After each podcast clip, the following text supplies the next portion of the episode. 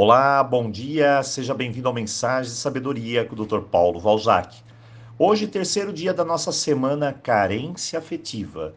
E se você quiser receber as mensagens anteriores, basta acessar nosso aplicativo Roponopono e ir lá no ícone Podcast. Lá tem todas as mensagens para você. E eu vou deixar aqui dois avisos. O primeiro é: se você instalou o nosso aplicativo Roponopono em seu celular, pedimos apenas uma gentileza. Se possível, deixe seu comentário ou dê algumas estrelinhas para o aplicativo. Esse reconhecimento para nós é muito importante.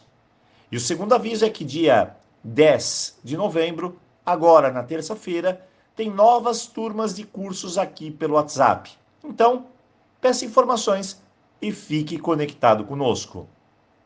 Bem, no primeiro dia da semana Carência Afetiva, nós descrevemos do que se tratava esse tema. Ontem, o segundo dia, fizemos uma avaliação do quanto temos de carência afetiva. E hoje, nesse terceiro dia, vamos ao mundo real, ver o quanto ela pode destruir a nossa vida pessoal se não for trabalhada. Vamos a alguns exemplos. Maria se casou recentemente, mas não com uma pessoa, e sim com uma muleta emocional. E ela me confidenciou: minha total felicidade depende dele. Então me pergunto: e se essa pessoa simplesmente desistir, acabar com o relacionamento? Bem, eu nem preciso falar nas consequências que virão. Jane está num relacionamento complexo. Por medo de ficar sozinha, ela aceita tudo do parceiro. Conversamos a respeito desse tema e ela me disse: Eu não consigo lidar com a solidão. Preciso de alguém para viver. E eu sei que eu pago um preço alto por isso. Jane continua assim. Joana não consegue ter relacionamentos longos e em uma terapia de casal, o seu companheiro revelou: Eu não suporto mais o fardo de ter que fazê-la feliz o tempo todo. É muita pressão para mim. Rita está numa fase complicada da vida. Não sabe o que quer e nem o que é melhor para si. Ela tem a velha tendência de abandonar os seus planos pessoais para viver ao lado ou viver a vida do outro. E depois ela passa a reclamar ou a cobrar do outro coisas sem sentido.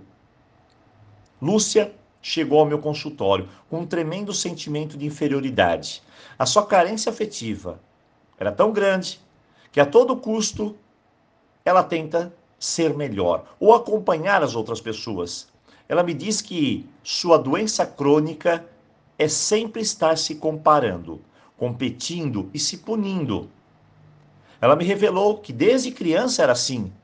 Ela via, por exemplo, as mães de outras meninas dando um beijo nas filhas na entrada da escola. E sua mãe nunca fazia isso. E nessa comparação, ela sempre se sentia desprezada ou inferior. Márcio é uma pessoa carente e seu comportamento principal é chamar a atenção de todos para si. Esse jogo parece que funciona para ele. Assim, vira e mexe, ele está chamando atenção, dramatizando as coisas e se colocando no centro das atenções dos dramas infinitos. Por fim, Cláudia, ela percebeu algo que é complexo de perceber em nós mesmos. Ela sempre está fazendo o papel de vítima dos relacionamentos, seja no amor, no trabalho, na família, sempre tentando comover os outros e chamando atenção para si. Esse hábito de vítima se instalou na sua voz, inclusive, no seu padrão de comportamento e em tudo que ela almeja.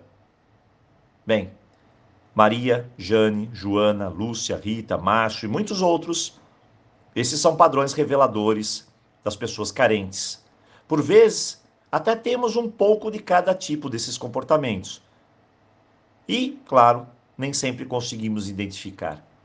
A carência afetiva e muitos outros hábitos são colocados em ação de forma automática. não nos damos conta do que estamos fazendo. Mas quando revelados, quando trazidos à consciência, começamos a nos entender. Esse é o primeiro passo.